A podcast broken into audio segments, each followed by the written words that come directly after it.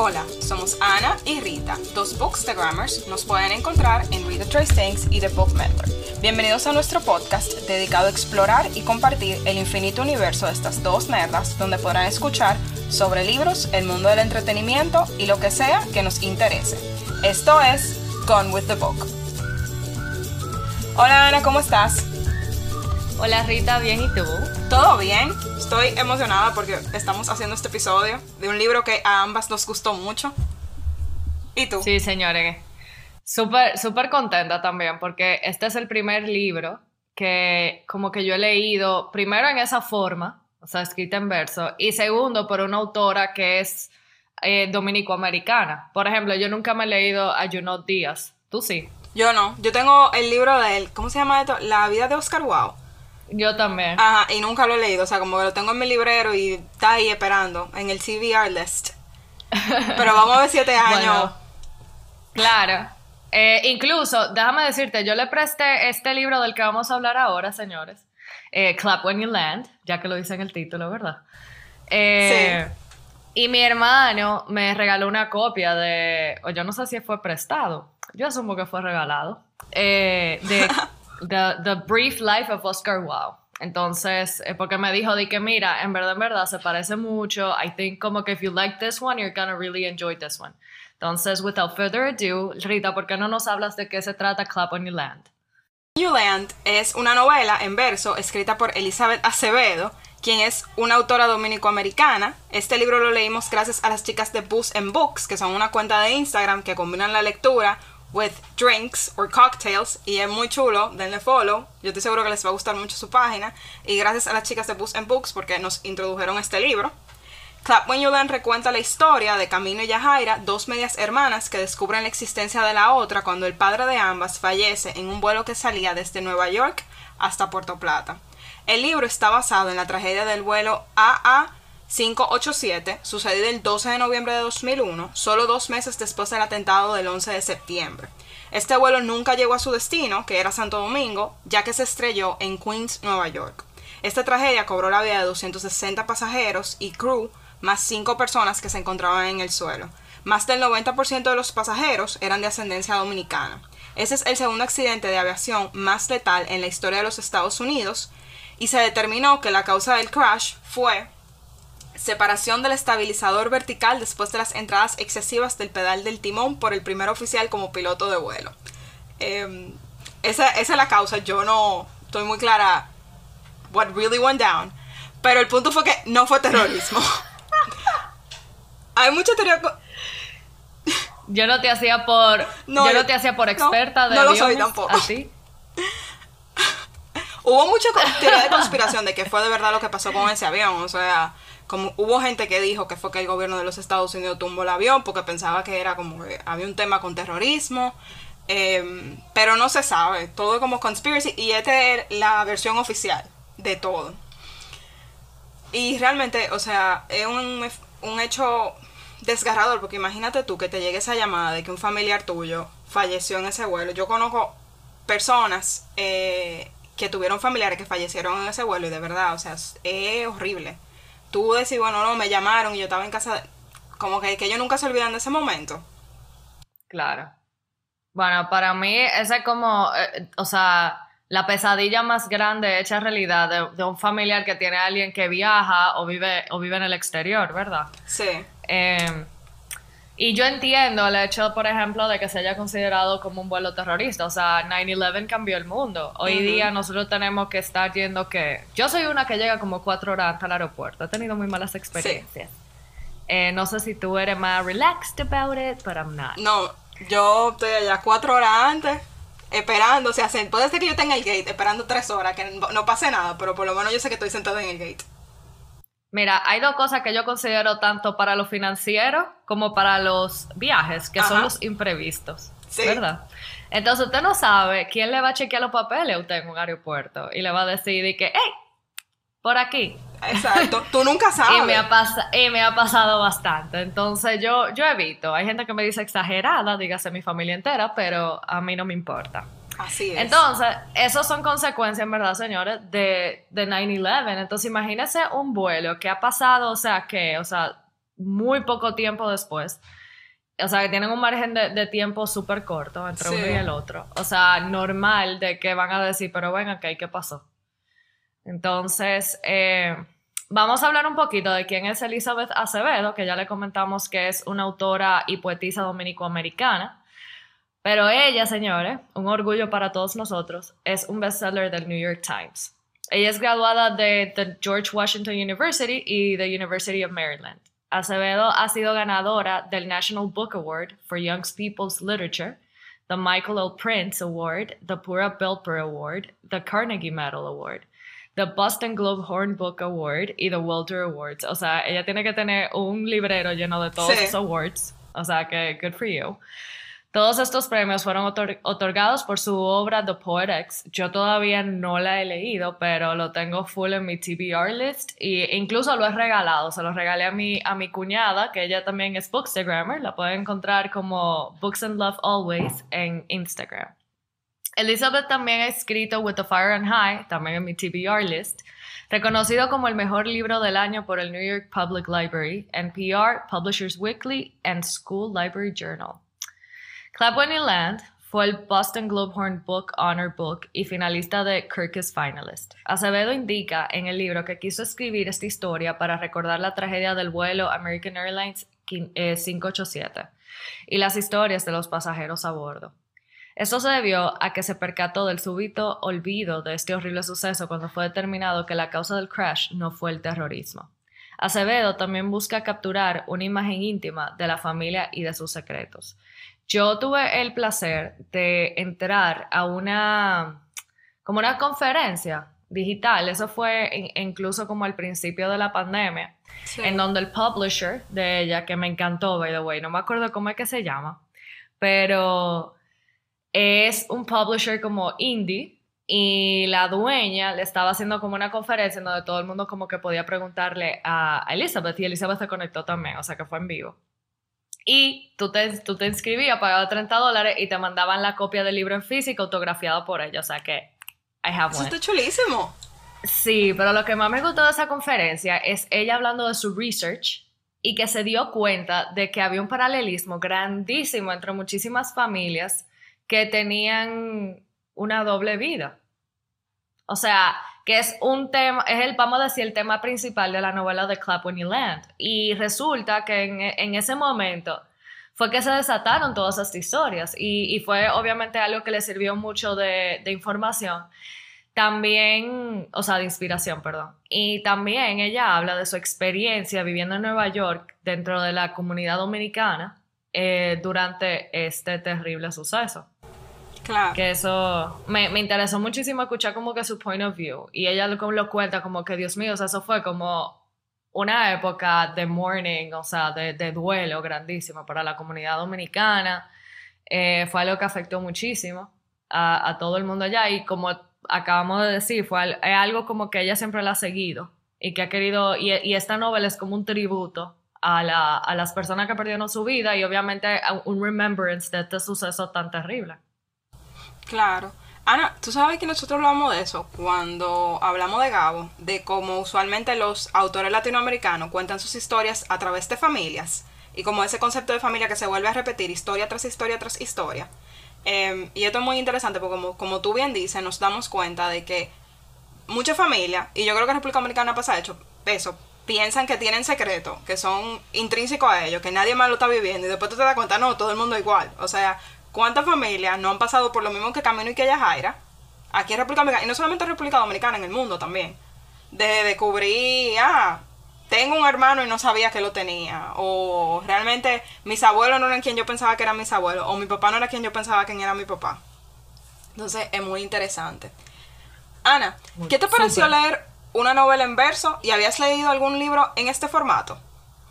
Vieja, para nada, como te dije. O sea, este ha sido el primer libro que yo me he leído en verso.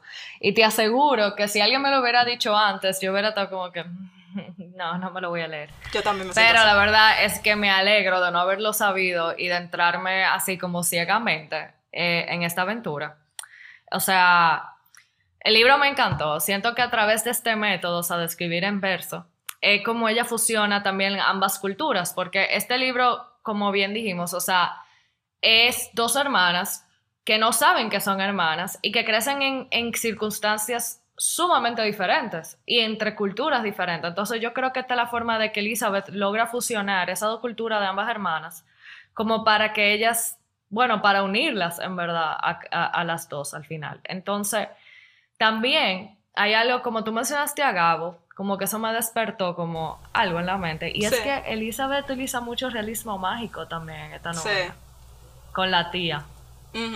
Y que también, qué bueno que tú mencionas de la tía, porque eso es lo que yo quería como tocar en el episodio, de que es la otra cara del, de la religiosidad en República Dominicana, que nosotros pensamos que nosotros somos hipercatólicos, pero realmente hay muchas, vamos a decir, ramas de la religión por debajo que no tienen tanto, vamos a decir, quizá en el interior del país tienen más protagonismo, pero quizá nosotros que vivimos en ciudades un poquito más, o sea, en ciudades, no tenemos ese contacto directo con estos rituales, eh, con estos santos a los que ellos le cantan y les rezan, no sé qué. y eso me parece sumamente interesante. Exacto, santerismo. Sumamente interesante. Yo tampoco había leído una novela en verso. A mí también. Eh, y, igual que tú, yo, si me hubiesen dicho que la novela estaba en verso del inicio, yo hubiese dicho, es que a mí no me gusta leer. O sea, no es que no me gusta la poesía, pero no sé, yo prefiero leer en prosa. Pero realmente la estructura que ella logra con el verso y transmitir esa historia es it's so uh, so beautifully done. Eso es lo que yo quiero decir. Ella te transmite tanto sentimiento, tanta emoción. Cada o sea, cada verso, cada palabra, todo tiene, todo se conecta, todo está sumamente entretejido, pero al mismo tiempo es un producto como tan wholesome y literalmente tú, tú vas leyendo y dices como que, wow, esto me está tocando el corazón. O sea, yo he pensado esto antes, pero yo no podía ponerlo en palabras como ella lo ha logrado.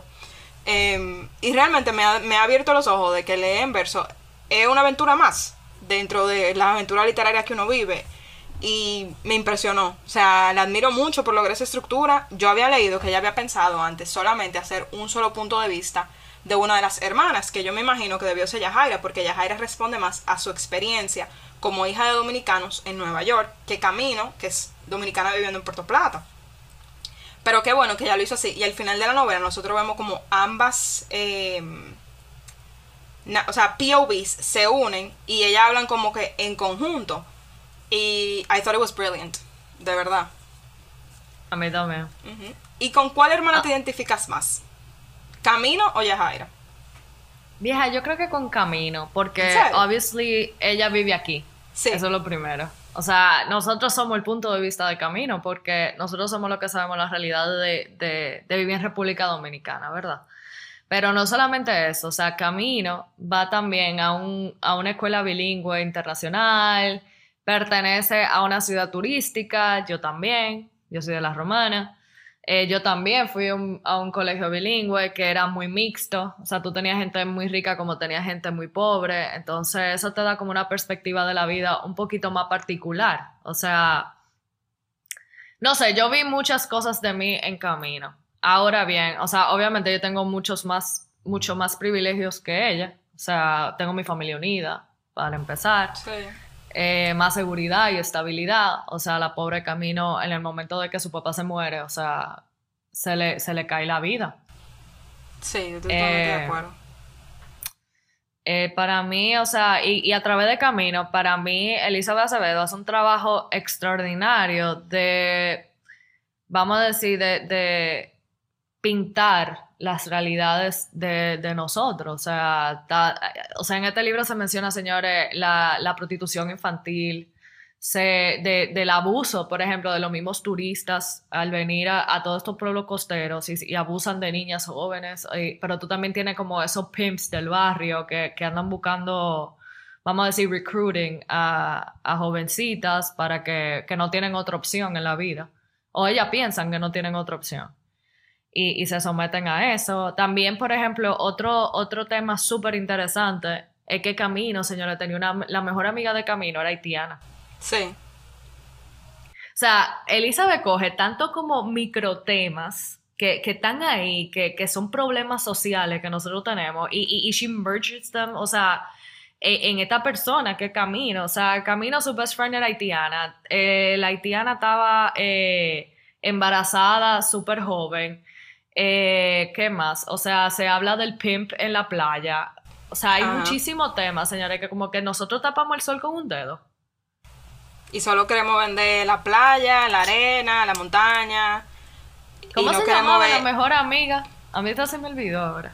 A mí no sé- yo Pero a, no me mí me, acuerdo. a mí me encantó ese personaje, o sea, la creación de ese personaje en específico. Sí. No, y que también ella te habla mucho de la experiencia que tiene en República Dominicana, de que, por ejemplo, ella, ella está embarazada y ella no puede ir a un hospital a dar a luz porque ella no tiene papel. Entonces la tía tiene que venir como partera a ayudarla a dar a luz. Entonces también que el niño nace, no quiero decir nati muerto ni nada, porque obviamente el niño vive, pero como que no, no llora, que usualmente es lo que hacen los niños cuando nacen. Entonces la tía está ahí rezando, rezando para que el niño nazca y tú dices, wow.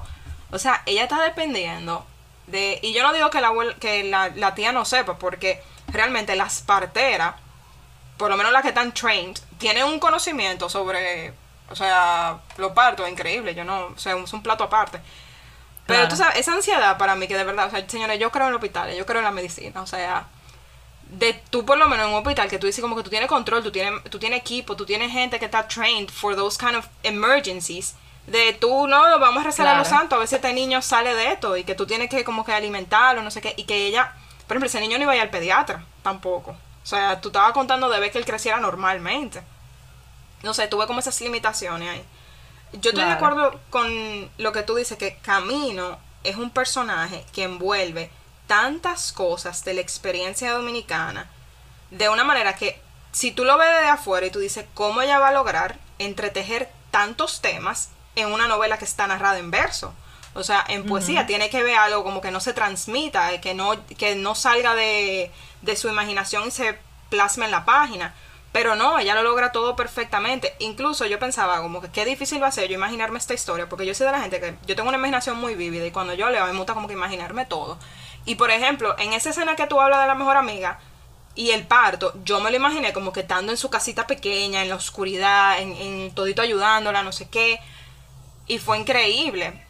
Em, por otra parte, o sea, yo siento que sí, que me identifico más con Camino por lo que tú dices, de que obviamente yo de mi parte de vista lo veo de nosotros como aquí viendo como la relación que ella ve a Yajaira y a su mamá y a la familia de Yajaira fuera de que, oye, tú tienes una vida completamente diferente, como que ustedes hablan y se quejan de nosotros y de lo que está pasando aquí, pero tú no vives aquí.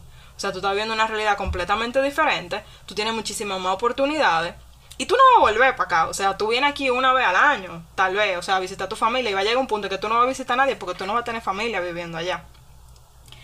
Y yo la entiendo desde ese punto de vista, porque uno siempre tiene familiares que están en el exterior que están diciendo, no, porque tal y tal cosa no deberían estar haciéndolo. No sé qué, yo como que, ok, viejo, pero tú tienes 25 años sin vivir aquí. Debes Yo supongo que tú estabas imitando a alguien muy mayor y como Sí. alguien como que tú conoces muy bien.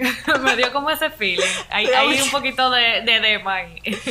Porque yo tengo, yo tengo unos tíos abuelos que ellos se fueron, esa- esas eran las hermanas de, de- de mi abuela, se fueron en la época de Trujillo a vivir a Nueva York, como todo el mundo que decidió irse porque no iban a aguantar la dictadura.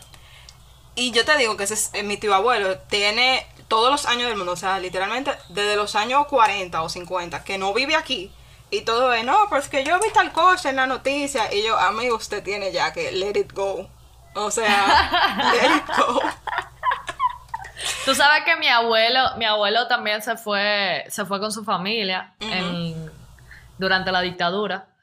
Y, y fue muy ápero porque cuando yo fui la primera vez a Nueva York, mi mamá, o sea, obviamente él volvió para República Dominicana later on, eh, pero mi mamá se, se lo llevó a él para que nos acompañara porque mi mamá, coincidencialmente, mi mamá es artista, tenía una, una exposición en beneficio de Habitat for Humanity. Y, Muy chulo. Y la, la, la exposición fue en un sitio, señor, incluso en medio de, de Washington Heights, o sea, que es donde está la comunidad dominicana en Nueva York, la mayoría por lo menos. Santo Y- Domingo y señores, señores, para mí era como que, era como que yo, mami, pero ¿dónde estamos? Porque ellos no hablan inglés. Y me pedí que no, es que aquí viven muchos dominicanos. Y yo, wow, que, o sea, imagínate, uno con 10 Sí. años y es como que lo el único sitio que yo había ido antes era Disney. O sea, al principio yo te puedo decir que Nueva York a mí me intimidó muchísimo porque imagínate, 10 años eh, de las romanas, o sea, encima de Me todo pasó lo mismo. digamos, digamos que yo tenía un crecimiento un poco salvaje para algunos. Eh, mucho fresh air, ustedes saben, un poco cielos. Open space. pero, pero fue impresionante eso. O sea, entonces yo acompañaba a mi mamá cada vez que podía, cada vez que mi mamá estaba haciendo el prep de la exposición y todo eso, yo iba con ella. Y, y a mí me impresionó muchísimo la cantidad de dominicanos que hay en Nueva York. Y yo tenía el placer, vieja, de ir a muchísimas, o sea, sitios como que donde hay una comunidad dominicana fuerte. Por ejemplo, eh, una señora que trabajaba en mi casa se mudó a Boston. Coincidencialmente mi hermano también se fue a estudiar afuera en ese momento y fue a Boston. Y, la señora nos invitó a su casa, señores, a comer orejita de cerdo. O sea, sounds disgusting, but it was, o sea, yo creo que de las mejores cosas que yo he comido en mi vida. Señores, yo como de todo, ¿ok? Para que, let's put that out there. Ella nos hizo una orejita de cerdo, mi amor, en medio de Boston, en un sitio que se llama Lawrence, que es donde hay una comunidad también grandísima de dominicanos. Y, eso es, o sea, tú te mueres de la risa. Pero es un sitio también como que súper industrial, como que están las afuera de Boston, tú sabes. Sí. Eh, Usualmente son los sitios donde y hay algo, trabajan. Claro, o sea, hay algo que, que, como que, ¿quién está mejor para ti? O sea, Yajaira o Camina. O sea, Yajaira being an expat, porque sí, she was born there, pero como que ella doesn't, she doesn't feel she belongs, o sea, she's like completely American either.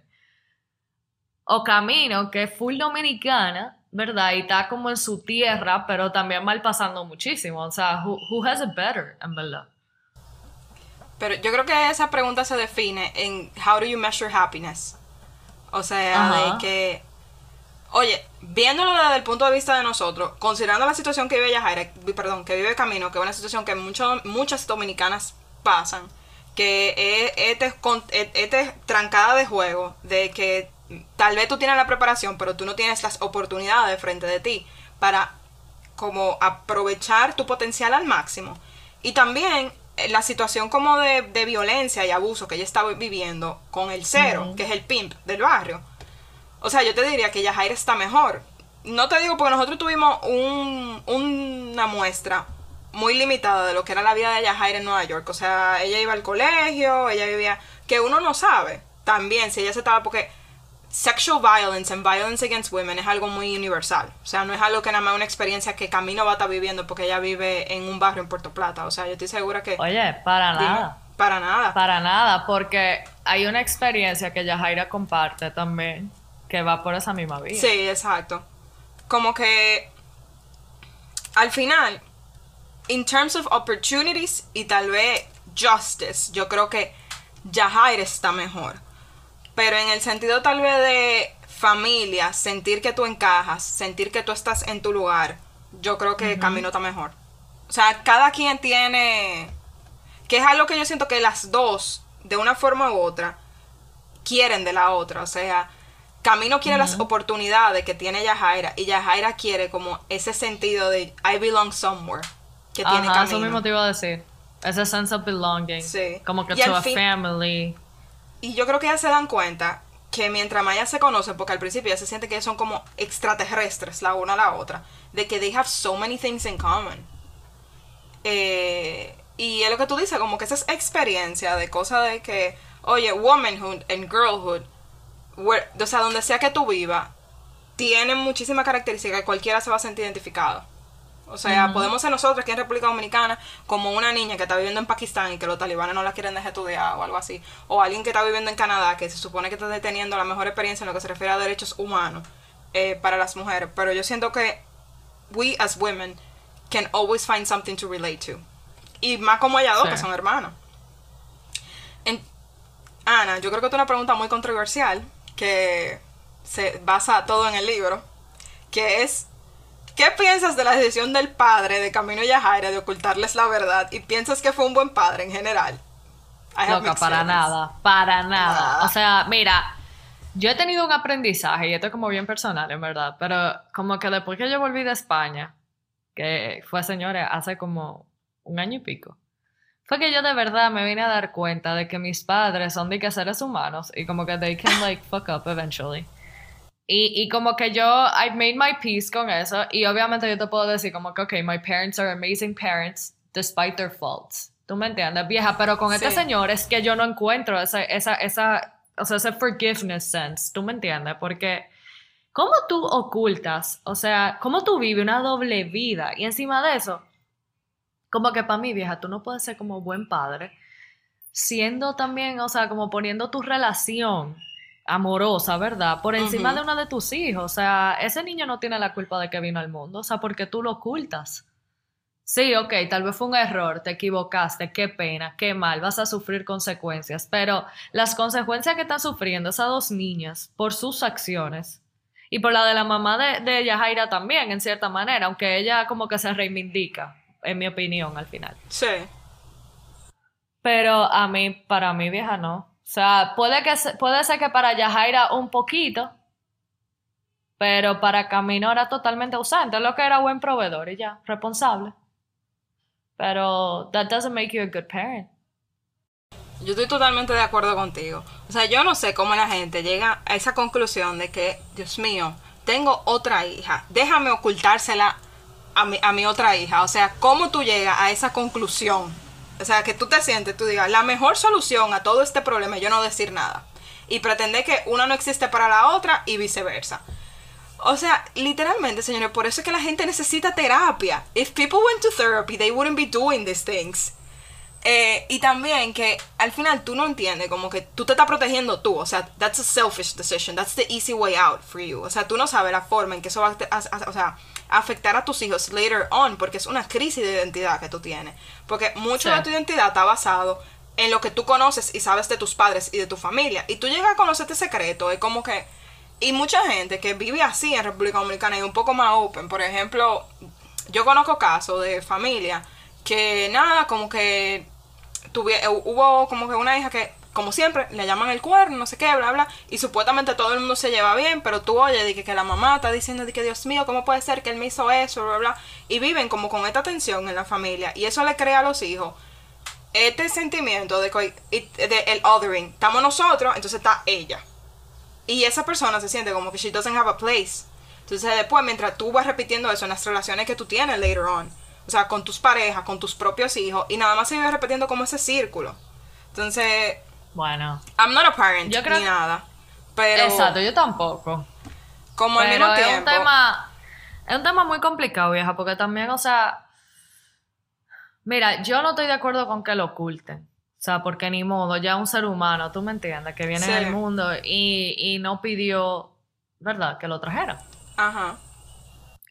Pero también, concho, o sea, ponte en el zapato, por ejemplo, que, señores, eso puede pasar por ambos lados, no es que estamos discriminando ni mucho menos, pero obviamente ponte tú que no lo hagan a nosotros, nosotros ponernos en el zapato como mujer vieja, de que, ¿te entiendes? Nuestra pareja no diga un día de que, mira, en el mejor de los casos, que sea tu pareja que te lo diga. Exacto, no que tú te enteres. De que, mira, tengo un problemita de tal y tal situación y eso, mira, es muy difícil. Ajá. Pero como tú dices, o sea, para eso están las terapias, para eso está uno trabajarse, vaya y busque ayuda, o sea, lea, edúquese. Y al final también, porque hay mucha gente que es por el que dirán, o sea, ¿y qué van a decir? Y, ay, mis hijas, ay, mi esto. Porque el problema no es el niño, es tener que lidiar, por ejemplo, con, ese tercero que se metió en la relación. Exacto. Y es lo que tú dices. Como lo más difícil. La cultura dominicana está muy basada en el que dirán. O sea, aquí la gente no vive porque quiere ser feliz por sí mismo. Aquí la gente vive para que la gente diga, wow, fulano está, le va súper bien, él es el más exitoso en esto, su familia es lo mejor, no sé qué. Claro. Y la gente se oculta, o sea, como que crean esta, eh, vamos a decir, como un Instagram, o sea, que tú subes los mejores momentos de tu vida para que todo el mundo piense que tú estás viviendo, tú sabes, best life ever, life goals. Y, bien, al final tú te haces daño. No es obligado, o sea, para eso está el divorcio y sí, tú no te casas con el fin de divorciarte, pero es mejor tener dos personas felices separadas que dos miserables juntos, o sea, tú lo puedes intentar, recibir el niño en tu casa, lo que sea. Y si no te, o sea, y si tú no te adaptas ni estás dispuesta a hacer el sacrificio, tú no tienes por qué hacerlo tampoco. O sea, sí, es un hermano que tienen tus hijos, perfecto, pero eso no es responsabilidad tuya tampoco. Ajá. Y rompe, o sea, ya. lamentablemente ese matrimonio se acabó, pero tú tampoco puedes negar que seas hermano de tus hijos y que, tengan una relación. O sea. Que yo creo que es muy Hay mujeres. para mí hay mujeres que, que, se han quedado, o sea, que yo conozco, que se han quedado en el matrimonio y oye, me reciben al niño, o sea, y eso yo lo admiro también. Más que, o sea, más que la tipa que dice de que, bla, me divorcié, ¿tú me entiendes? O sea, que tú te quedes vieja a pesar de todo. O sea, y tú, o sea, eso para mí es como que una prueba de amor, como que muy grande. Esa capacidad que tiene la gente de perdonar, yo la admiro, yo la admiro mucho. Porque, viejo, es difícil. O sea, después que te. que pasan ese tipo de cosas. Porque eso no fue como que, ah, vieja, mira, choqué tu carro, lo siento. O sea, this goes beyond. Y esa capacidad que tenga la gente de perdonar, y de verdad perdonar, porque hay gente que dice, sí, te perdone, pero te lo sacan en cara cada cinco meses, cada tres meses, y siempre lo mismo, and they hold that over you. Y al final ellos crean una, una situación muchísimo más incómoda frente a los hijos, frente a ese hijo que no es del matrimonio. Y es lo que tú dices, the kids are not at fault. They didn't decide for this to happen. O sea, estos son consecuencias que ellos tienen que lidiar por decisiones que tomaron los adultos de su vida. Entonces yo siento que como padre, then again, I'm not a parent, como el mejor regalo que tú le puedes hacer a tus hijos es que tu vida personal no se convierta para ellos e, en un calvario. O sea, yo hay, hay una, una, frase que me gusta muchísimo que dice, The unlived life of a parent es como el, el calvario de un hijo.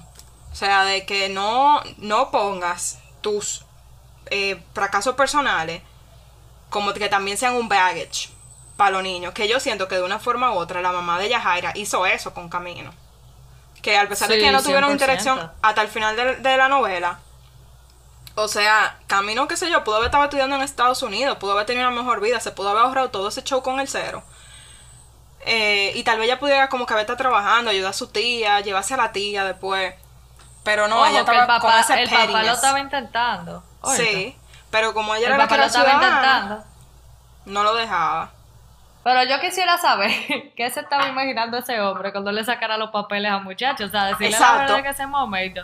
Mira, he wasn't a bad person. Yo no estoy diciendo eso.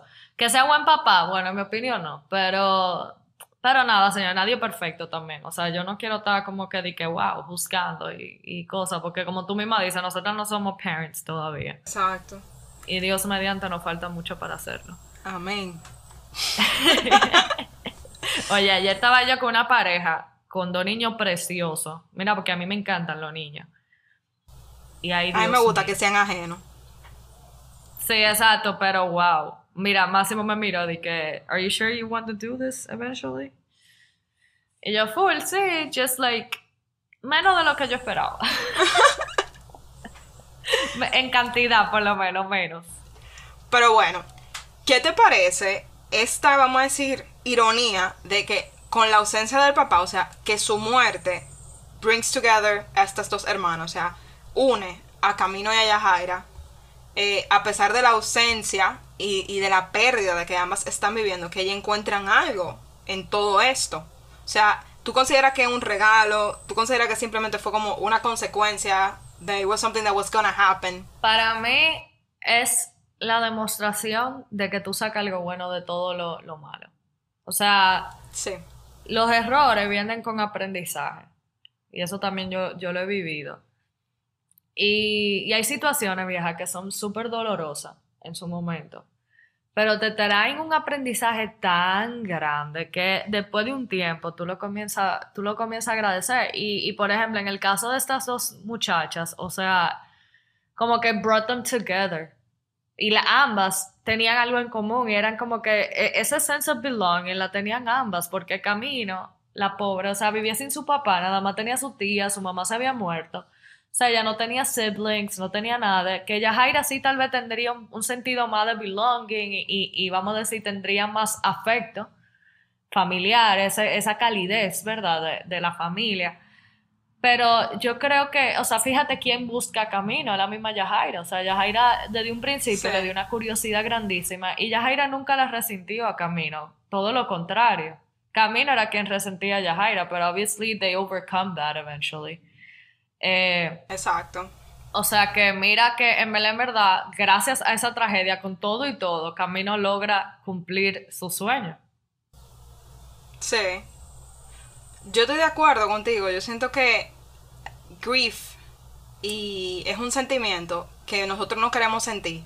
a veces nosotros queremos empujar el dolor hacia abajo y como que pretender que it's not there y continuar con nuestras vidas en la rutina del día a día y no sentir esos sentimientos porque obviamente es un es un abismo que tú sientes que no tiene final y que tú estás solamente cayendo, cayendo, cayendo.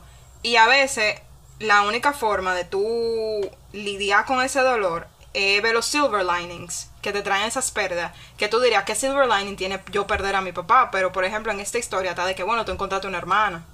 Que quizás sea lo, que te, lo, lo único que te va a quedar en el mundo para tú sentirte cerca de tu papá. En un sentido.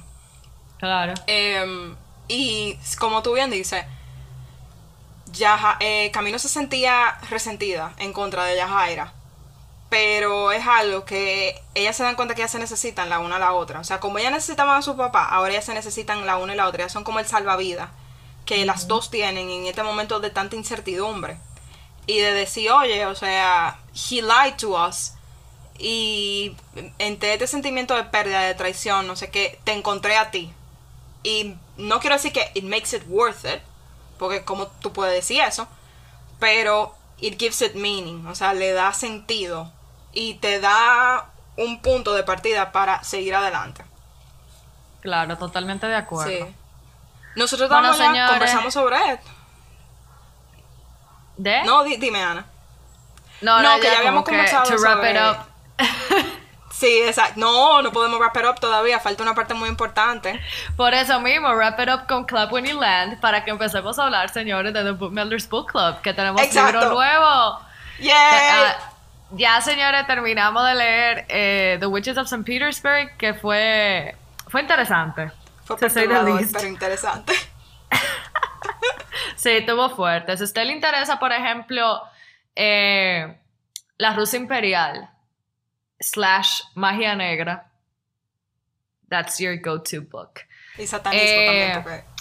Ahora, Rita, ahora vamos a leer Death on the Nile, gracias al release de la, de, de la última adaptación que con Gal Gadot. Entonces, leer el libro, obviamente, para después discutir no solamente el libro, sino también la película, which makes it a lot more fun. Entonces, si se quieren unir, solo tienen que ir al link en mi bio, The Book Medler, en Instagram, y, y ahí me dejan sus datos y yo los meto en el grupo de nosotros de WhatsApp. Y así, bueno, pues forman parte de esta dinámica muy chula. Eh, recuerden que pueden leer los libros tanto en inglés como en español, en el que sea más cómodo para usted. Eh, yo trato de elegir libros que estén disponibles en ambos idiomas porque hay gente que lee más rápido en español como hay gente que lee más rápido en inglés. Entonces, eh, without further ado, vamos a otro segmento que nos gusta compartir y es el currently reading. En mi caso, yo estoy leyendo eh, Murder on the Orient Express de Agatha Christie para hacer como un aperitivo de Death on the Nile. Yo nunca había leído Agatha Christie, by the way, pero ese es mi único current read by the moment. ¿Y tú, Rita?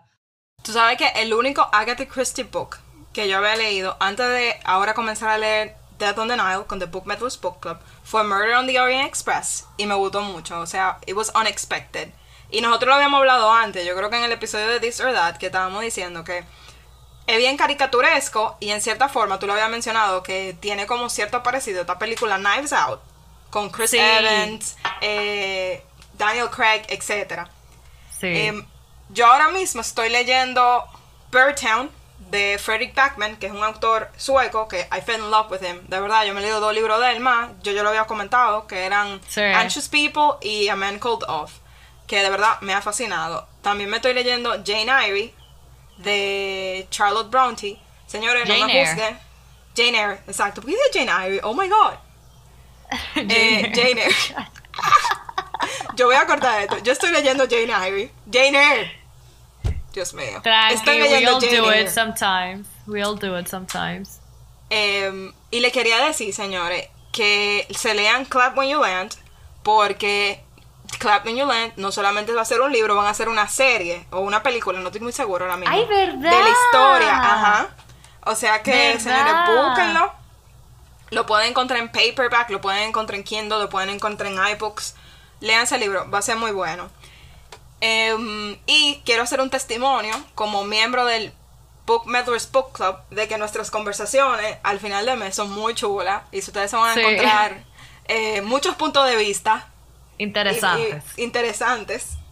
Y muchas discusiones que empiezan por un punto y terminan con algo que tú nunca pensaste que, iba a suceder, como la última conversación que terminamos de hablar de los baños turcos. Sí. Señores, eso, fue eso fue bien bizarro, pero ok, señores, eh, muchas gracias por acompañarnos en el día de hoy. De verdad, léanse Clap When You Land, como dice Rita, o sea, esto es un testimonio chulísimo de nuestra generación, o sea, de, lo que significa ser un dominicano en esta época, básicamente, tanto en el exterior como aquí. Entonces, eh, de verdad, give it a try. No se van a, no se van a arrepentir. Oye, di que arrepentir tú ves, que no única. Bye. Bye.